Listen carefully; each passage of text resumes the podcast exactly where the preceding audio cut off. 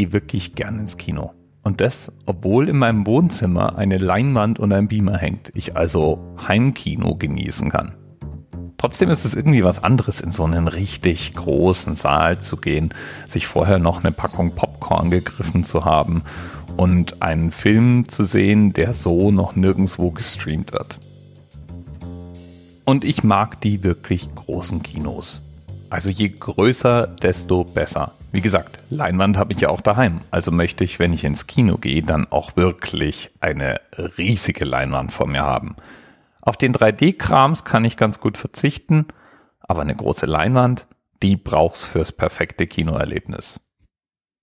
Das heißt, am liebsten gehe ich in ein sogenanntes Multiplex-Kino. Multiplex-Kinos haben das sogenannte Schachtelkino abgelöst. So steht in der Wikipedia. Was ist denn ein Schachtelkino? Ein Schachtelkino sind diese kleinen Kinos, eben diese schachteligen Kinos. Und Multiplex-Kinos, das sind die mit mehreren Sälen, großer Leinwand, meistens über mehrere Stockwerke verteilt. Das weltweit erste Multiplex-Kino, das entstand 1979 mit insgesamt 18 Sälen in Toronto. Und 1985, also sechs Jahre später erst, kam eins nach London. Ja, und das vielleicht größte Multiplex-Kino der Welt, das steht momentan in Kalifornien und hat immerhin 30 Leinwände. 1990 kam das erste Multiplex-Kino nach Hürth bei Köln. Und später dann waren praktisch alle neu gebauten Kinos Multiplex-Kinos. Betrieben werden die meistens von Kinoketten, also nicht von einzelnen Betreibern. Und die Ketten, die werfe ich zumindest mal gerne durcheinander, weil die heißen ja immer irgendwas mit Cine.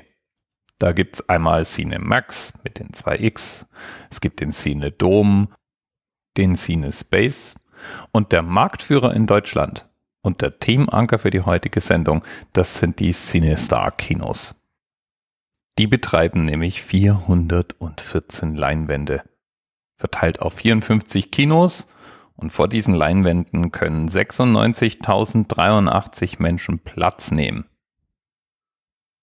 Und die CineStar-Kette ist damit absoluter Marktführer in Deutschland, noch vor Cinemax. Begonnen hat das Unternehmen 1984. Damals haben nämlich Hilmar und Albert Kieft direkt nach dem Krieg die Kieft und Kieft Filmtheater Gesellschaft gegründet. Das Stammhaus wurde 1948 eröffnet und hieß Lichtspiele Hoffnung in Lübeck. Da hat es dann leider 2004 gebrannt und deswegen gibt es dieses Stammhaus nicht mehr.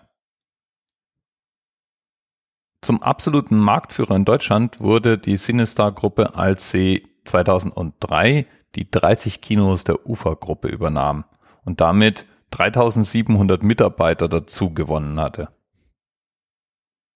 Ja, und das hat die Sinistar auch beinahe in den Ruin getrieben. Die UFA war ja nicht von ungefähr pleite gegangen.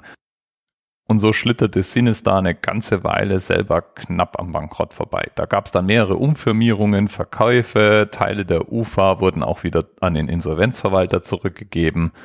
War turbulent zu der Zeit. Inzwischen hat sich die Lage allerdings wieder beruhigt. Und Sinistar sitzt fester im Sattel als eh und je. Ich bin jedenfalls regelmäßig Gast in einem Sinistar, nämlich dem Sinistar Metropolis hier in Frankfurt. Das hat zwölf Säle und 3498 Sitzplätze. Damit ist es das zweitgrößte Sinistar in Deutschland. Das größte steht in Dortmund und hat zwei Säle mehr. Bis bald. TMRS 10, 9, 8. The experience of 47 individual medical officers. Was hier über die Geheimzahl der Illuminaten steht. Und die 23. Und die 5. Wieso die 5? Die 5 ist die Quersumme von der 23.